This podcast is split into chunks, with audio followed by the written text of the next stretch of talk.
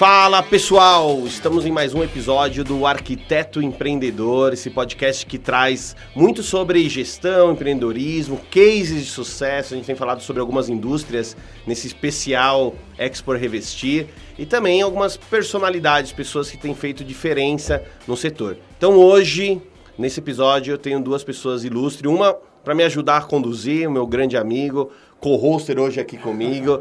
Pedro Greg, tudo bem, Pedro? Beleza. E aí, Thiago, tranquilo? E aí, todo mundo conhece esses olhos azuis. Quem tá vendo no vídeo, né? Isso daqui, meu, eu dei uma volta na Expo Revestir com ele, a galera não para de querer tirar foto. e aí, duas pessoas. Mas falsa modéstia. Vamos lá. E aí, também hoje, cara, que honra, que legal. Paulo Niemeyer.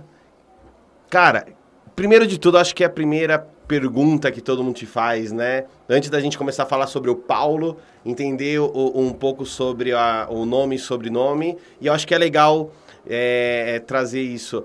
É, tudo bem, Paulo? Como é que você está? Tudo bem, prazer, Thiago. Obrigado, Pedro. O, o, o, Paulo, me conta um pouquinho, antes da gente entrar um pouco na sua carreira, no seu proje nos projetos. É, Niemeyer, é, qual é a relação que, que você tem? Bem, eu sou neto do Oscar Niemeyer, bisneto, né? Mas as pessoas ficam na dúvida se é bisneto ou neto. é que como eu fui muito... Tive uma relação muito próxima dele e morei com ele, trabalhei com ele muitos anos e desde que comecei...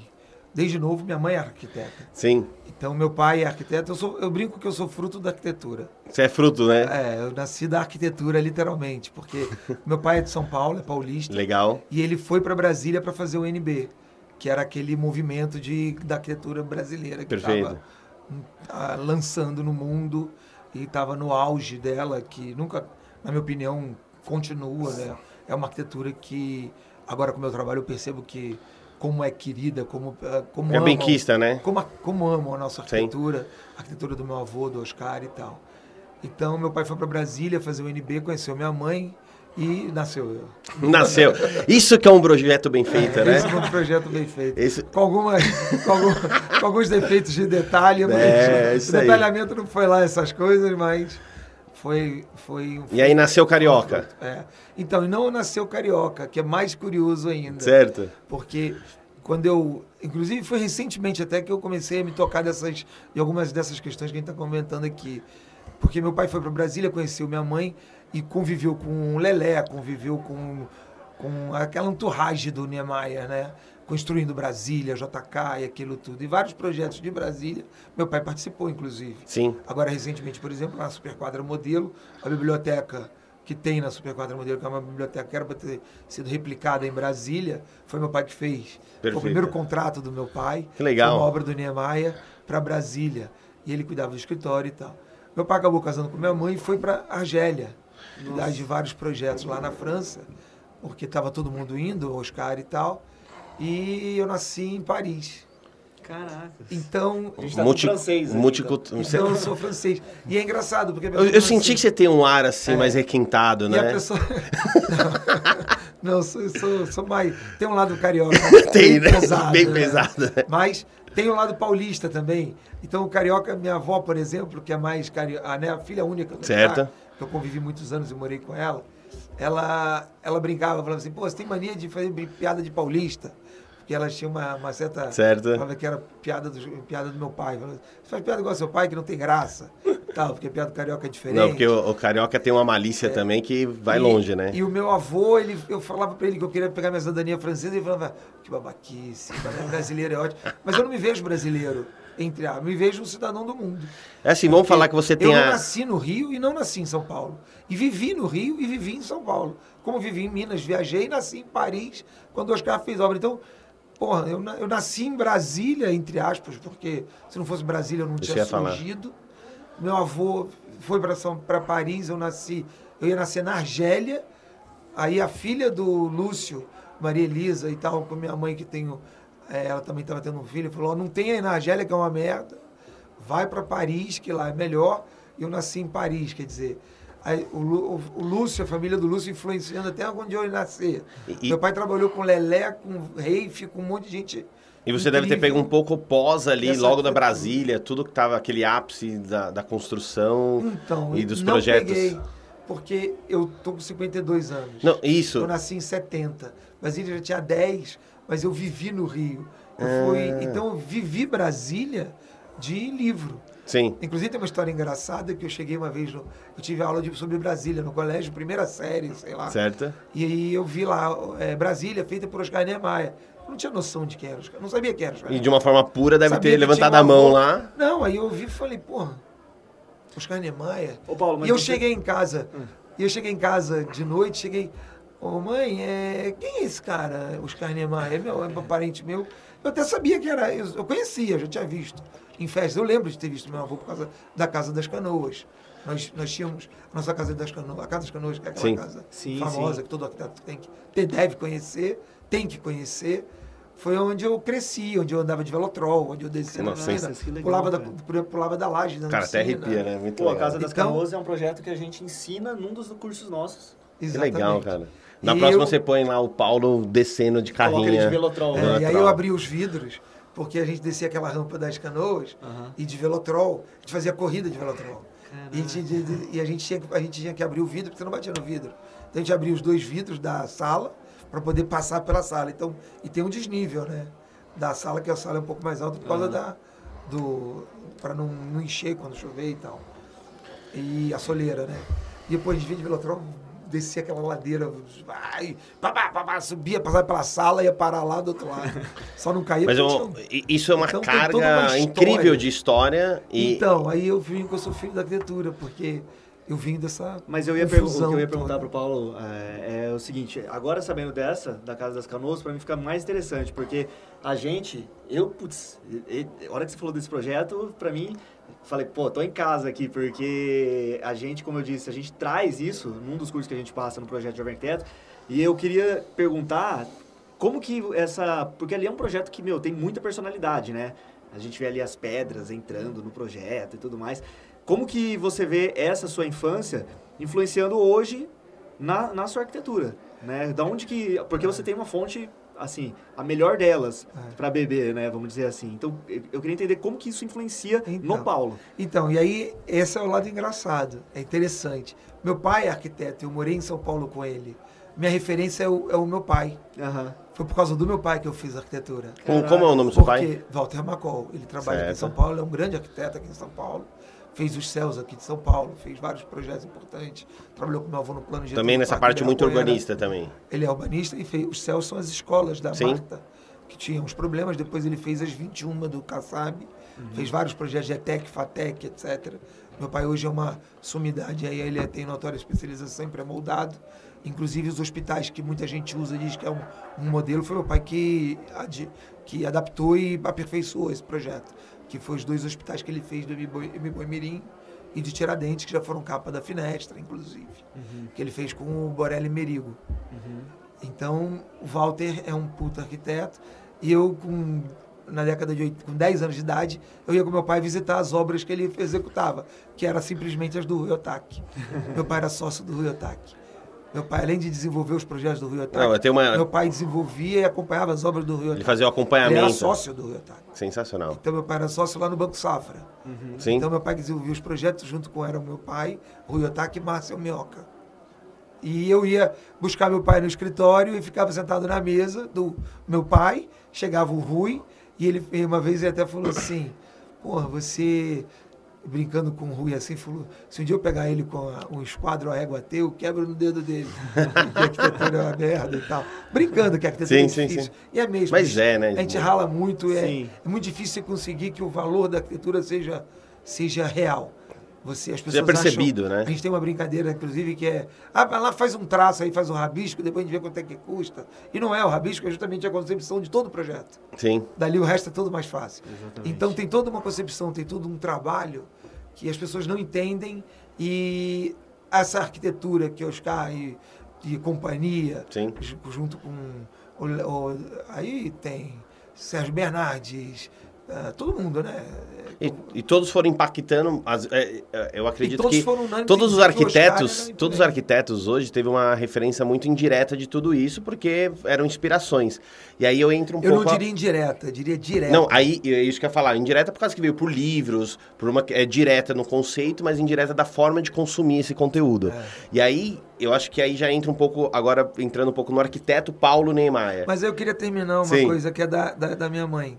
Aí eu cheguei de noite pra minha mãe e perguntei quem é. Quando ele, Ah, ela sim, falou, sim, sim. Você não deixou, eu não terminei. Verdade. Aí eu li lá o livro, Oscar Niemeyer, eu, eu já tinha convivido com ele por causa disso tudo, mas não sabia quem era Oscar Niemeyer.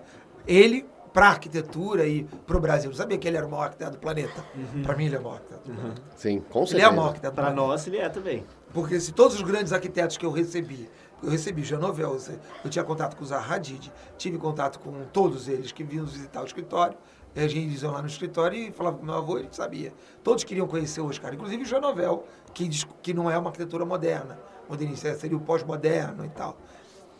Então tinha uma, uma um ranço e tal. Eu cheguei para minha mãe e falei, mãe, quem é esse Oscar Niemeyer? Parente nosso? Ela falou, guarda esse nome que você vai ouvir muito falar dele.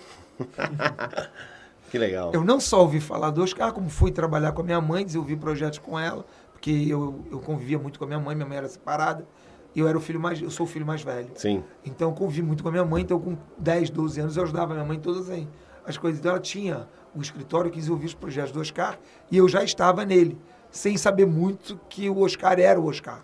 Quando eu fui com ele, lá pelos com uns 15, do 14 anos, que eu comecei a estar mais envolvido com a minha mãe e ter um pouco mais de consciência, que eu fui percebendo a importância do meu avô. E aí eu sempre me lembro dela falando, falei, eu imaginava que eu ouvia falar do nome do Oscar, mas desse jeito, trabalhar com ele, morar com ele, eu fui morar com o Oscar. Então eu trabalhei tanto com ele, chegou uma certa época que ele, ele eu fui morar no Rio, separei, e ele estava morando sozinho, estava com a minha mulher dele mais velha, a primeira mulher já estava mais doente, tudo, e fui morar com meu avô. Então eu passei alguns anos morando com meu avô até a legal. morte dele. Eu saí da casa do meu avô para casar. Eu casei em 2010 de novo e meu avô morreu em 2012. E tem pessoas, amigos nossos, pessoas que conviveram que dizem que foi porque eu saí da casa dele que ele morreu. Porque a gente era muito amigo. Eu acordava com ele, dormia com ele e eu a nossa rotina que era muito legal, eu acordava e ia ver, visitar ele na cama. Aí, aí, Dindinho, eu chamava ele de Dindinho. Dindinho, qual é a, o que, que a gente vai fazer? Qual é a boa? Aí, pô, vamos pro escritório, isso aqui. Porque ele estava desenvolvendo também o caminho Niemeyer. Sim. E, E uma vitalidade E ele queria ir pro e, caminho e a Niemeyer, cabeça não parava, né? Ele me botava um pouco de é, fazer o trabalho pesado, Sei, né? imagina, Sérgio, né? vai lá comprar não sei o quê. Pô, Sérgio, vai lá. Então eu tinha essa relação. E quando eu falava, pô, uma vez a gente chegou a editar. é, Bem, fala da rotina, depois eu conto essa.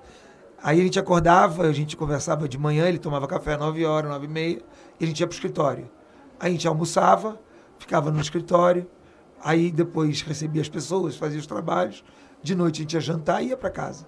Quando a gente achava que ele já ia dormir, tudo dava 11 horas, eu falava assim, pega lá, ele ficava, porque ele tem uma curiosidade sobre o Oscar, que não está em livro nenhum, vou falar aqui inédito. Ah, que legal. Olha só. Mas você sabe que podcast serve pra isso, né? É. Pra tra- gente falar trazer os entrelinhas. Não está escrito em lugar Certo. nenhum. Mas que é muito interessante que ele era o workaholic. As pessoas não sabem, ou não, não deram conta, ele ficava focado num projeto. Então, por exemplo, vamos supor, ia um político querendo um- uma biblioteca. Perfeito. Vamos supor. E ele, encanta- ele assumia o projeto. No que ele assumia, esse projeto virava prioridade, mesmo ele tendo mais 15, 20 projetos. Porque os outros estavam em desenvolvimento. E aí, a- mas a Mas aquele, concepção- enquanto, a concepção, enquanto ele não estava ali dec- é, defi- é, decidido que aquele projeto era o definitivo, ele ficava encasquetado. Então ele não E terceirizava aquilo- a confecção. É, não, cara. Ele, ele resolvia até, 100%. até é, agora. E muitas vezes mudava. Isso era interessante. Isso não era projeto, era tudo. Livro que ele queria fazer, revista, texto. Ele às vezes tinha um texto para mandar para a ONU, um texto para mandar para um arquiteto. Ele queria mandar aquilo. Se ele não mandasse aquilo, tipo, em dois dias, se aquilo não saísse dois Devia dias... incomodar ele de uma forma ele absurda. incomodava, e ele incomodava todo mundo. Ó, e aquele negócio, não sei o quê. Então ele chegava em casa e ia fazer aquilo. Entendi. Então, por exemplo, tinha um projeto que entrou de manhã. E ele começava a fazer, ele sem começar a se mexer naquilo, aquilo era prioridade. A gente chegava depois de jantar, depois de muito ganhava, que aquilo já tinha saído da cabeça dele. Ele chegava e falava assim, pô, você vai pegar não, papel e uma caneta. Eu falei, pô, gente, são 11h30, tá na hora de dormir. Você não vai pegar? Eu falei, não, claro. Vai nessa, vai. E eu pegava. Que então, legal, cara. Então que eu legal. era tipo o cara que pra ele não tinha tempo ruim. E isso ficou muito legal. Porque ele, se se ele mandasse eu plantar bananeira, eu plantava. Mas de uma certa forma, lógico que tinha as coisas, operação, coisas que não faziam sentido, mas no meio do caminho tudo fez muito sentido, né? É. Porque você deve ter se permitido estar em alguns momentos que se não fosse assim, talvez você não conseguiria. Tem uma coisa, Ver tem um uma lado coisa que eu dele, nunca né? falei também, que é é uma coisa legal e é inédita. Não é que é inédito, é. Nunca comentei. Sim. Mas tem um negócio engraçado. Eu tenho uma frustração. Porque, por exemplo, eu estava lá no escritório dele e, vamos supor, chegava, ah, sei lá, uma, um grupo da França com um embaixador francês, com uma coquetel para dar não sei o quê. Aí tinha também um cara, um japonês que queria conhecer a Casa das Canoas. Ele falava, chama o Paulo Sérgio. Aí eu pegava o japonês e ia levar lá na Casa das Canoas. Pô, e tava tendo um evento lá com pessoas importantes, pessoas que eu queria estar, falando sobre um puta projeto, e eu ia fazer outra coisa. Porque só tinha eu para fazer aquilo. Então, eu era o cara que, às vezes, eu não estava fazendo umas coisas que o network ou o trabalho em si mais Sim. direto. Algumas pessoas, de repente, muitas, tem pessoas que iam lá no escritório não, não me encontravam. Eu estava fazendo Que coisas tava pro fazendo algumas coisas. coisa. Isso. Mas em compensação tem um lado pessoal. Então tem. Eu não tinha, é, apesar de eu estar sempre com ele, muita gente sabe disso. Eu recebia todo mundo, Celso Amorim, Lula, é, Luiz, Luiz, Luiz Erundina, é, todo mundo que ia lá, eu estava normalmente. Mas quando tinha uma coisa extra curricular e tal, que dava fazer, tipo trabalho duro, eles me chamavam. E aí eu ia. E eu ia com frustração. Então eu ficava chateado, falando, porra, lá vou eu de novo, vai caminho Niemeyer. Chegava alguém, vai visitar o caminho Niemeyer. Pô, não era uma visita aqui, não vai ali no, no, no- no- na sala do, do lado. Você pega, pegava o carro, era 40 minutos para chegar em Niterói, passava com a pessoa duas, três horas mostrando o caminho Niemeyer, e demorava perdi o dia inteiro. Aí nisso tinha passado vários projetos, várias pessoas, várias reuniões que eu não participei. É, mas é, eu acho que. Mas isso- Isso. eu tinha o meu desejo. Eu, ele eu tinha uma coisa, era eu e ele. Ele falava, ele percebia que eu era o cara dele, Que o legal. amigo dele, e eu sabia que eu estava atendendo a ele no que ele precisava. Então ficou uma coisa muito íntima minha, minha e dele. Perfeito. Isso era real, existia, mas ninguém sabe, ninguém viu, entendeu? Então eu perdi muita coisa do escritório por conta dessas coisas, mas fica um- o- a satisfação pessoal de saber que eu era o cara, o número um do Oscar, para muita coisa. Mas sabe? eu acho que isso reflete no que está acontecendo hoje também, porque hoje também com essa carga que, querendo ou não, você tem se dedicado muito mais à sua carreira agora e também esses projetos. E aí eu queria entender um pouco, é, existe hoje o, o Paulo arquiteto, né? Agora vamos falar, cara, bagagem incrível, responsabilidade maior ainda, né? Que eu acho que sempre vem junto.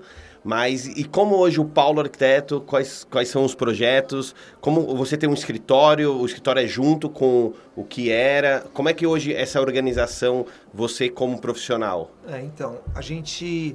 Então, essa frustração toda, eu perdi um tempo muito grande para fazer meu trabalho pessoal. Porque eu Perfeito. fazia o trabalho do Oscar.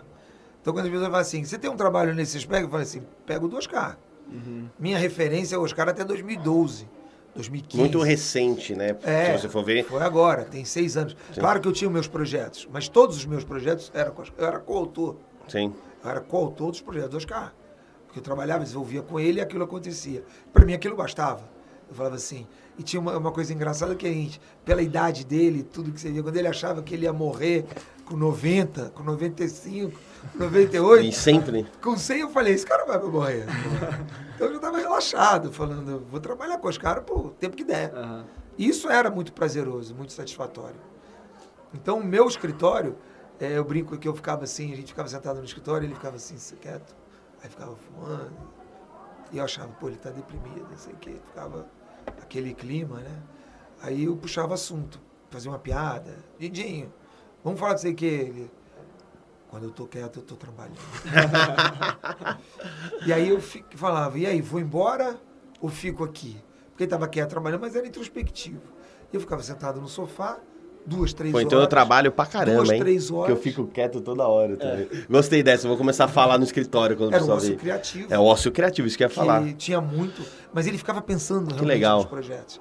E ele tinha uma coisa que ele dizia, que aí serve porque você perguntou para o jovem, o jovem arquiteto, ele falava, o arquiteto não surge no papel. E ele dizia muito isso, tem, aí isso tem em livro, que ele faz uma, como é que se diz, uma piada indireta. Ah, tinha aquele arquiteto, ele era muito bom desenhista, sei que ele era um puta professor, mas não era um bom arquiteto. Porque só desenhar não é, o, desenho é o veículo, é o que se apresenta. Mas a criação, a inventividade, é, é pensar. O processo, né? E- É a criação mental. Não, isso é fenomenal. Então isso era legal. E, e eu fui aprendendo muita coisa. E então eu ficava sentado lá vendo, ele ficava duas, três horas sentado sem fazer nada. E eu falava uma- assim, e aí você fica no dilema, fala, porra, duas, três horas eu faço um projeto no escritório, faço uma reunião. Tô perdendo tempo. Eu demorei muito tempo para perceber que eu falei que eu estava ganhando tempo. Uhum. Porque eu estava lá sentado olhando o cara. Pô, você tava tendo um convívio com, diário com um cara que todo mundo queria ter, basicamente, né? Eu, e hoje, e hoje eu me emociono até um pouco, porque hoje, quando com o meu trabalho, isso é muito legal. Eu vejo que eu estava certo. Com Minha certeza. coer- a- Eu fiz. Na época eu era, infan- eu era infantil no pensamento. Mas como foi grandioso a minha atitude. Porque para mim, pessoalmente, eu brinco que eu já posso morrer. Trabalhei com o Oscar e as pessoas. Porque eu encontro pessoas incríveis que falam assim: Nossa, como eu queria ter visto o seu avô. E eu ficava horas olhando o Oscar. Tem Então- uma história que a gente que eu presenciei há pouco tempo. A gente fez uma, uma live no nosso perfil do Instagram com um arquiteto que eu também admiro muito, que é o Basistes. E ele contou de um episódio que ele teve com o Oscar Niemeyer, onde ele teve uma reunião presencial e o Oscar conversou com ele por mais de quatro horas. E ele conta isso com uma assim, com uma paixão, e você vê no olhar da pessoa, sabe? E ele fala que enquanto ele estava conversando, ele estava com um cenário, assim, de que tinha um céu e estava super fechado. E ele fala que à medida que ele foi conversando, o céu foi se abrir Fluindo. para ele, aquilo foi uma espécie de sinal. E ali ele saiu dali e, aca- e acabou se desenvolvendo cada vez mais na, na Olha arquitetura. como vai além, né, cara? Então, para ele esse único momento foi muito especial. Ah. Imagino para você, né? Foram Tá- e- muitos. e- então assim, isso que você falou é muito forte. Às vezes quando a gente tá passando por esse momento, a gente não percebe o quão forte é, É. né? Mas depois eu acho que você teve essa noção. É, não, é, não, é, não é isso. Eu, eu, é, é isso também. Aham. Mas mais forte que isso é a gente, a gente não perceber que o mundo atropela a gente. Por quê? O meu pensamento não era infantil, na verdade. Era falar, pô, eu preciso ir ganhar o meu Era o dinheiro. pensamento do mundo. Porque eu tinha lá o meu salário com o Oscar, eu vivia lá com ele, e aquilo era estagnado. Uhum. Mas o meu aprendizado com aquilo era absurdo. E eu não tinha aquela percepção, porque eu estava com, tipo assim, contaminado pelo nosso meio ambiente, pelo nosso mundo, que eu tinha que ter meu escritório, que eu tinha que ter o meu portfólio, que eu tinha que ter o meu currículo, a minha RRT, o meu acervo técnico.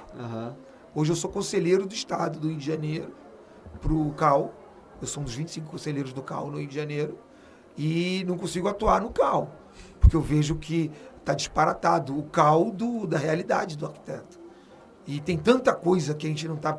E é tão menor as discussões entre arquitetos, entre profissão, tem tanta coisa mais grandiosa para fazer que eu não me caibo no CAL.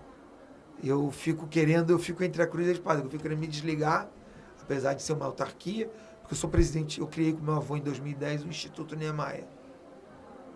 Mas, o, mim mas você estando dentro do CAL não é a melhor presidente. forma de, de atuar nessas questões? Seria se tivessem objetivos mais. Mais é, eu não sei. Eu acho que tinha que ter uma, uma conscientização maior da importância disso e todos os arquitetos entenderem que o mais importante primeiro é o trabalho que a gente faz. Por exemplo, os arquitetos, o Oscar falava, é, não, tem boa, não tem arquitetura feia, ou, é, boa e ruim, tem a, a, a, a, má, a boa e a má arquitetura, né? A feia, uma coisa por aí. E é mais ou menos isso aí. Ele não queria julgar o trabalho do outro. Todo mundo é arquiteto. Você não pode julgar porque é feio ou que não é. Agora, alguns Tudo tem uma parâmetros- função, né? Agora, alguns parâmetros tem que ter. Você está compondo um, está fazendo um projeto que vai compor com uma cidade, que tem um diálogo com o ambiente. Quer dizer, você não pode. E pensar muito essa, além, né? E essa discussão entre CAL e ADM, CAL e especulação imobiliária, aí urbanismo, plano diretor, aí entra política. Quer dizer, tem uma coisa mais séria para discutir, que é o espaço urbano, a sociedade, Entendi. sociedade 5.0. Eu fiz uma palestra um tempo atrás, eu falei, e eu tinha, tinha acabado de fazer um fórum mundial pelo Instituto. Eu sou presidente do Instituto Niemeyer, já tem, a gente criou em 2010, meu avô me apoiou na criação dele em 2010 e eu sou presidente desse instituto, que hoje, agora esse ano faz 12 anos. Legal. Via instituto eu faço um monte de projetos. Acho que eu ia falar qual que é o, o mote principal, assim, rapidinho do Defende o legado do meu avô, eu tenho um acervo muito legal sobre meu avô, faço exposições Niemeyer. Que legal. faço palestras, a gente, a gente recebe pessoas do Instituto Niemeyer. Hoje ele está no Citar América, na Barra da Tijuca. Tem um museu, tem um cineclube Niemeyer.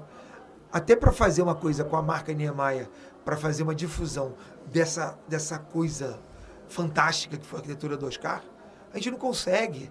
A gente não consegue 10 mil de reais de incentivo para um projeto simples, que é impactante, e não consegue fazer. Então, por exemplo, numa palestra que eu estava falando, eu tava falando, a gente fez um fórum mundial, o segundo fórum mundial Neymar, que foi aqui na memória da América Latina.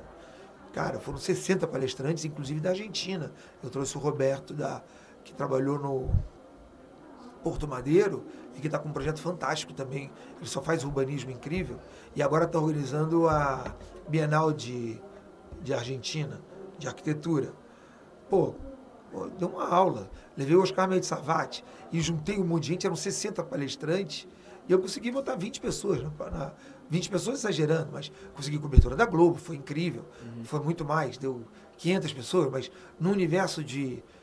é, foi no auditório Simão Bolívar, ali no Memorial da América Latina. Mas era para ter apoio do governo, apoio do, da prefeitura. Uma coisa que seria muito Tinha- além, né? Era muito além do, de uma coisa simples. E Mas a difusão da pra fazer, arquitetura, é. ela é a gente que tá. O projeto Arquiteto Empreendedor, ele é uma difusão do Clube Casa, projeto de arquiteto, tudo que a gente envolve nas nossas plataformas e ecossistema. Mas a arquitetura em si, é, a gente estava falando até no, no outro podcast, é muito no eu, não no nós, né? A gente tem uma Exato. palavra que a gente chama que é egometria. Então, a- a- os arquitetos, design interiores, eles se pautam muito pela métrica das vaidades, não pelo realmente o quanto que eu impacto e, e gero de valor. Lógico que não posso generalizar, mas a gente, pô, a gente já impactou só no, no- no- é, o arquiteto empreendedor. Ele é um curso que fala de gestão, liderança e assim, já foram mais 7 mil escritórios que passaram. E a gente percebe o quanto que as pessoas, elas esquecem que elas são criativas, elas esquecem que elas são empreendedoras e, e não só criativas. Gente- elas esquecem o quanto que elas são empresárias da arquitetura, não arquitetas apenas. Então, É. quando você se posiciona como é empresário da início, arquitetura, gente fica focado muito no mercado e não focado Isso. no resultado, no grande, na grandiosidade E- de trabalhar em equipe, de E quando você me fala, quando você fala sobre a capacidade que seu bisavô tinha de juntar órgão público, é, patrocínio, é, vontade de, de cliente, e assim, isso é uma visão empreendedora da, e, e a capacidade. Então, ele, eu acredito que ele era um, não só um grande projetista, sem sombra de dúvidas, o maior do mundo, é, arquiteto, mas ele era um, um visionário empreendedor, porque ele tinha a capacidade de mostrar para aquele cliente o quanto que aquilo impactar a sociedade, o quanto que ia melhorar, deixar legado. Olha que foi Brasília, olha que foi É, eu brincava outros. com ele, falei, pô, também depois de Brasília fica fácil. Com um projeto Mas ele teve desse. que vender essa ideia para alguém lá atrás, concorda? É, então, a história, quando você pega a história de, de Brasília, É. e- e- e- em algum momento, eu tenho certeza se ele tivesse conversando conosco e perguntasse, ele ia ter contado que várias histórias não deram certo para aquela ter dado certo, concorda comigo? Exato. Não, então. Ele tem um livro que no- metade do livro para trás são projetos não realizados. Tem uma gama infinita de projetos não realizados, Oscar. Então eu acho que essa capacidade de poder. Porque assim, não adianta ser, só- ser bom. As pessoas vão perceber que você é bom. Então isso você acontece através de conexão, através de poder mostrar o quanto que você está disposto a ajudar o outro.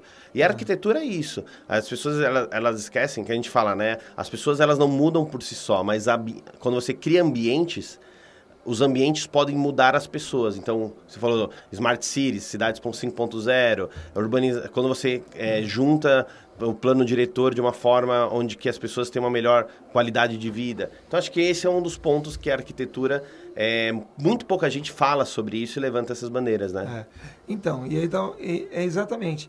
E ele estava falando, como é que a gente vai fazer uma mudança radical num país que não consegue implantar, por exemplo, um trem-bala entre Rio e São Paulo? Entendeu? Isso é muito louco, né? É muito louco.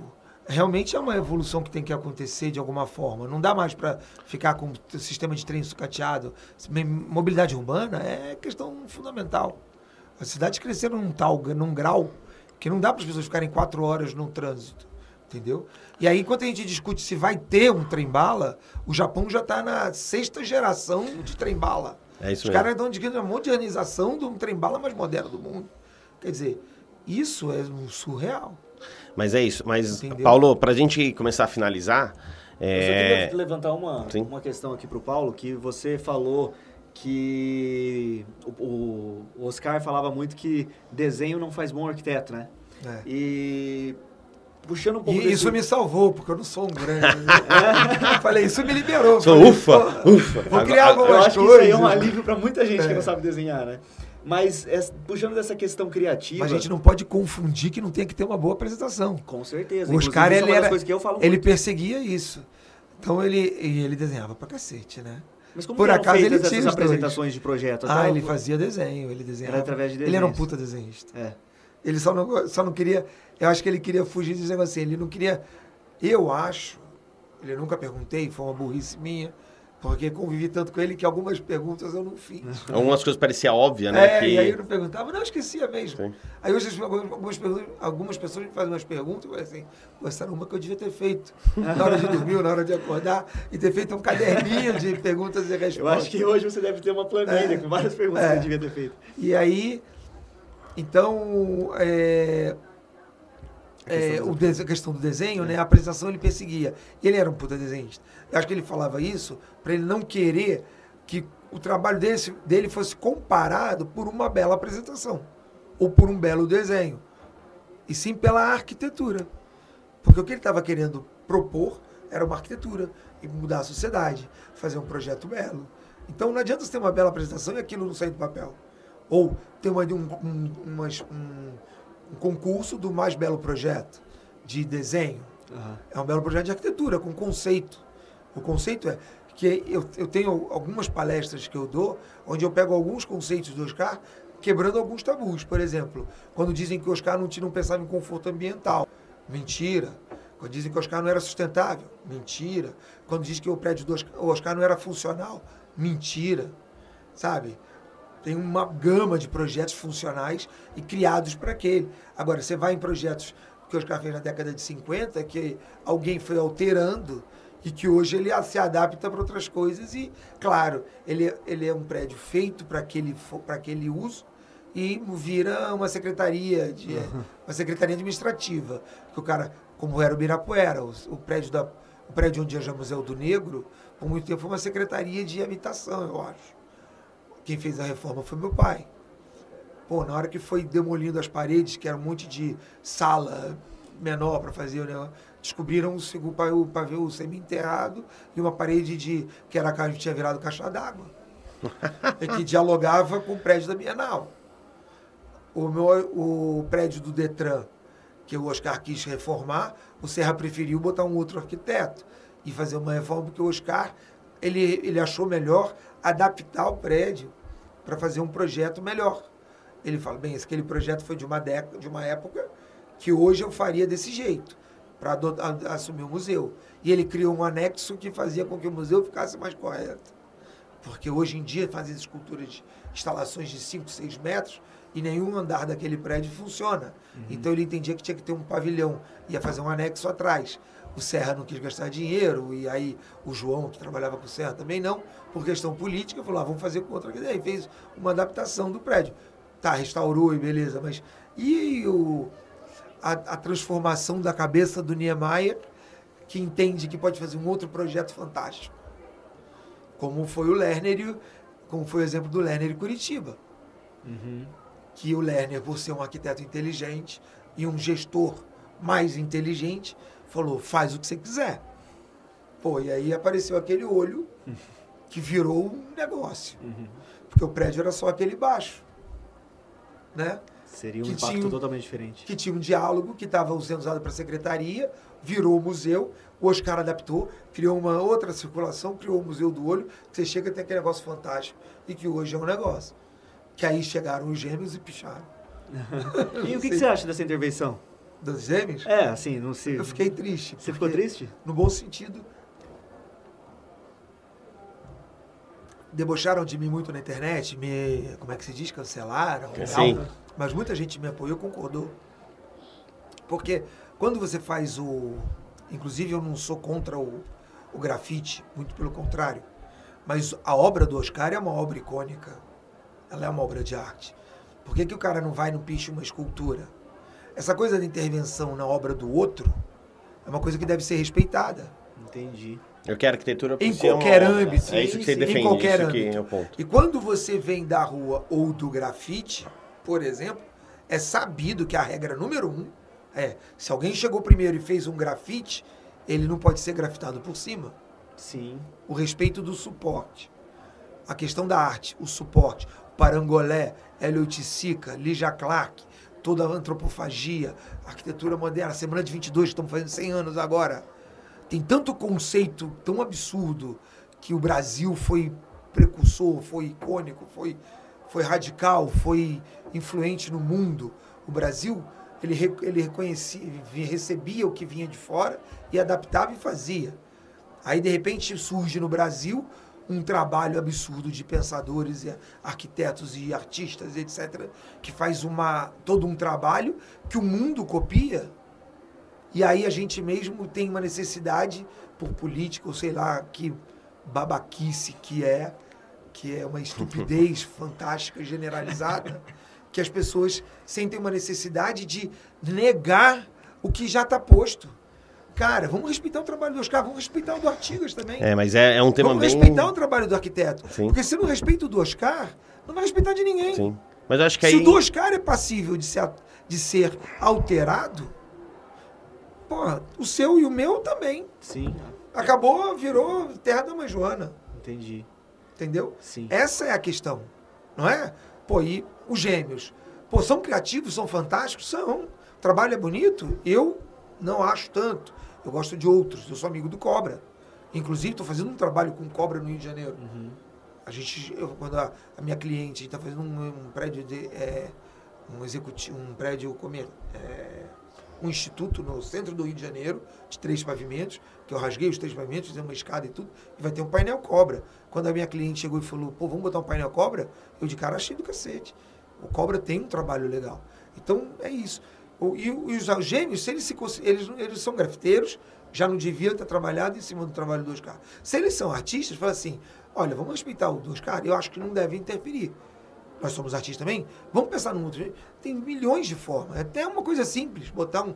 O que a gente faz? Bota um andaime, envelopa um andaime num negócio, cria um terceiro elemento, uma escultura na praça. Que É o agrega. que fizeram em Sabe, Paris agrega. é, há pouco tempo, né? Eles fizeram uma intervenção. E aí a minha questão não é com gêmeos, não era os gêmeos, era a questão em si. Porque ou nós, ou nós criamos os conceitos e algum respeito mútuo, ou seja o que Deus quiser. Aham. Eu furo o seu olho, você fura o meu e vamos lá. Quem, quem sobrar que.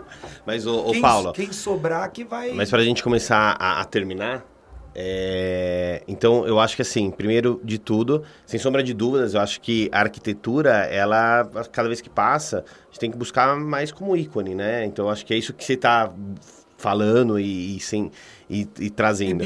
E, né? e empolga e vem, mas porque é empolgante essa história. É, quem é arquiteto, designer, meu, e quem não é, admira absurdamente, né? Toda a história Niemeyer e tá com você aqui, vendo essa história nas entrelinhas, cara, é sem sombra de dúvidas incrível. Espero que a gente consiga gerar e ter mais oportunidades de, de ter é, formas de nos conectar no projeto Jovem Arquiteto, no Arquiteto Empreendedor. Então, assim, eu queria só pra gente finalizar. É... Deixa eu só fazer uns comentários. Sim, sim. então, falasse um rápido, pouquinho sobre. É, um, um, tivesse um comentário final, ver como a gente pode entender um pouco de tudo isso. Porque nós falamos, falamos, falamos, falamos de conceito, falamos de história. E aí, queria que você finalizasse, se tivesse mais alguma coisa para complementar. Então, eu, eu- eu convido todo mundo a participar do Instituto, apoiar o Instituto Niemeyer. A gente tem. A nossa pegada é. Tem uma coisa muito legal, que não é o Niemeyer. é- O Niemeyer é o nosso. é como se fosse a nossa bandeira, Certo. sabe? E que tem um monte de coisa aí rica envolvendo o Oscar Niemeyer. Uma delas, por exemplo, foi uma questão que a gente colocou aqui. O arquiteto está numa questão de dividir e tudo. Vamos trabalhar em equipe. Sim. Pega um projeto, qualquer projeto de Oscar, ou a maioria dele, vários deles, ou quase a maioria, ele fazia a concepção, beleza. Vamos respeitar, ele queria, ele pegou o projeto, ele fez a concepção. Mas vai ver a equipe que trabalhou junto. Tinha muitos outros profissionais Vários. complementares, Ele era super né? generoso. E cabia todo mundo em equipe. Isso é legal. Como é que o Oscar conseguiu trabalhar com Lelé, com Sérgio Bernardi, com Cláudio Bernardi, com. com sei lá, é, que- é, é, é tão comum São tantos- eles, isso. que me fogem os nomes, mas foi todos. Zaha Hadid, ele não estava fechado para ninguém. Projetos incríveis, né? Tá? Le Corbusier. Sim. O Le Corbusier escreveu. Aí, aí pega. O Oscar fez o prédio da ONU. Ganhou um concurso sobre o Le Corbusier, o pai da arquitetura moderna, entre aspas, um dos criadores da- do conceito da arquitetura moderna. Vem Oscar e ganha um concurso que a ONU quer que seja do Oscar, porque ele ganhou e era. E o Le Corbusier fica incomodado. O Le Corbusier persegue o Oscar. Ele ele exerce um poder de professor, né? Porque era o, o Le Corbusier, o Oscar estava mais, mais recente, tudo. Ficou meio constrangido e aí cedeu. Aí juntou o trabalho com o Le Corbusier. Mas o projeto é do Oscar. A ONU em Nova York é do Oscar. Aí você pega o livro do Le Corbusier e fala, meu projeto da ONU. Putz. Porra, É. isso merece... Isso em todas as escalas, você- vê que Isso merece isso, ser né? falado, isso merece ser defendido. Falar, porra, o Le Corbusier só conseguiu tocar porque os caras eram comunistas. Teve um momento que os caras não podiam entrar nos Estados Unidos, Guerra Fria, comunista. é. Aí ele não conseguiu desenvolver o projeto. Tá lá presente toda hora no projeto Le Corbusier, por ter juntado, acabou cuidando do projeto como o Oscar projetou. Mas não é do Le Corbusier. Ele pega e bota no livro dele, que é dele. É, mas eu acho que essa, essa é a grande mensagem, né? Entendeu? Essa, Vamos ser trabalhar generoso equipe e, e e- generoso. com- Mas é isso, Paulo. Pô, muito obrigado. Eu queria só finalizar que é importante, aí é, o, é o- um pouco do legado. O Instituto, a gente tem um trabalho muito sério, muito legal. Meu escritório a gente faz tanto executivo. de- Legal. a gente está com um projeto também com a Niemeyer, projetos de tecnologia, onde a gente desenvolve projetos, inclusive para outros arquitetos, em BIM. A gente entrega projetos, por exemplo, a gente está fazendo, tá fazendo projeto para vários arquitetos diferentes, e onde o escritório, esse escritório Niemeyer de, de tecnologia e projetos, é, projetos de tecnologia. A gente desenvolve o projeto, você tem uma concepção, a gente desenvolve, joga todo no BIM, entrega o projeto Legal. pronto com realidade aumentada, etc, etc. É um escritório à parte.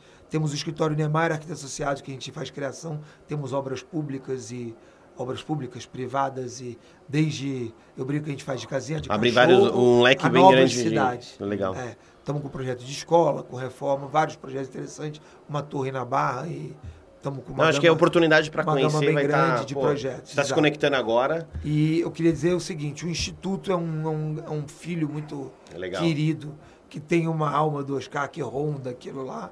E a gente está conseguindo agora, com muito custo, fechamos um projeto, estamos abrindo a Escola Niemeyer, que está aberta ao público, que a gente está...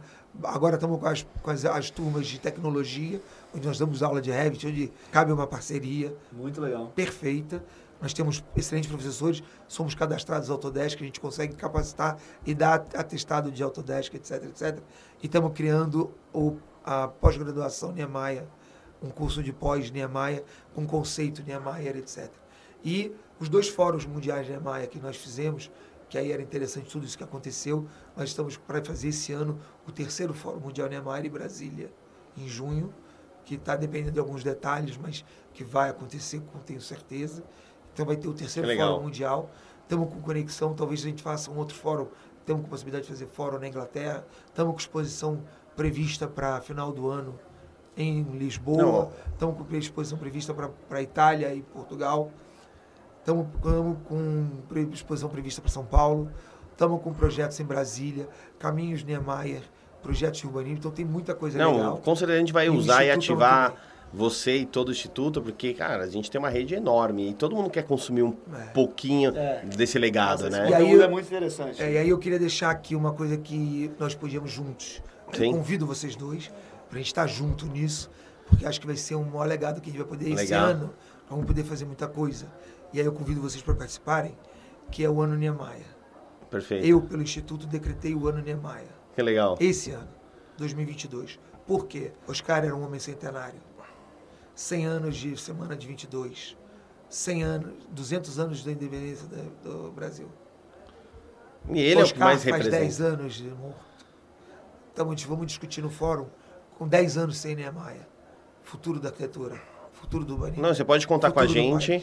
E conta com a o gente. E o Oscar esse ano estaria fazendo 115 anos de idade. Não, mal, incrível. Então é tudo redondo para esse ano ser o ano Niemeyer. E a gente está com projetos incríveis ligados ao ano Niemeyer, com apoio de governo, prefeitura. Já fica um convite para a gente fazer uma sequência de ações, conteúdo. A gente tem várias formas de poder trazer sobre esse ano Neymar. Dentro do projeto de arquiteto, eu tenho certeza que dá para a gente criar algum conteúdo específico, um documentário, trazer de uma certa Sim, forma. Ele falava, eu já, pe- já tava pensando Tem, nisso. a gente tem um, um- um um- um documentário especial de arquitetura que a gente convida alguns nomes e, e traz. Então, fazer com você, com o Instituto. Então, acho que Aí tem eu muita coisa. vocês para estarem com a Perfeito. gente lá no fórum em Brasília. Muito legal, sim. Muito legal. Mas, Paulo, muito obrigado. Cara, incrível. Queria agradecer a oportunidade. E, e eu não posso esquecer de falar dos meus parceiros que foram que vieram Sim, tá lógico. aqui, senão... Quem- Vou falar dos Por patrocinadores? favor, tem que falar. Não? Tem que Claro. falar, pode falar. Então eu queria agradecer Estúdio Vetro, que faz meus azulejos, a coleção Legal. Niemeyer, linha Alba. Tá à venda É o que você vai autografar lojas. daqui a pouco. Tá, tá nas melhores lojas do mercado.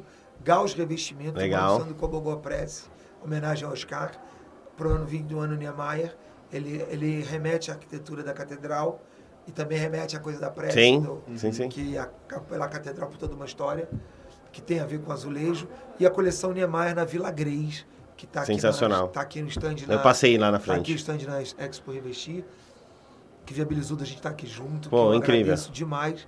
Ele, Roberto, Renato, Estúdio Vila Greys e etc. Pô, é isso. Então conta com a Legal. gente aí, tá bom? Obrigado Fica você. com Deus. Valeu. Pessoal, então esse foi mais um Arquiteto Empreendedor, hoje com Pedro Greg, fazendo um host aqui comigo, e o incrível Paulo Niemeyer trazendo toda a bagagem, história e legado. Obrigado, Paulo. Obrigado. Valeu.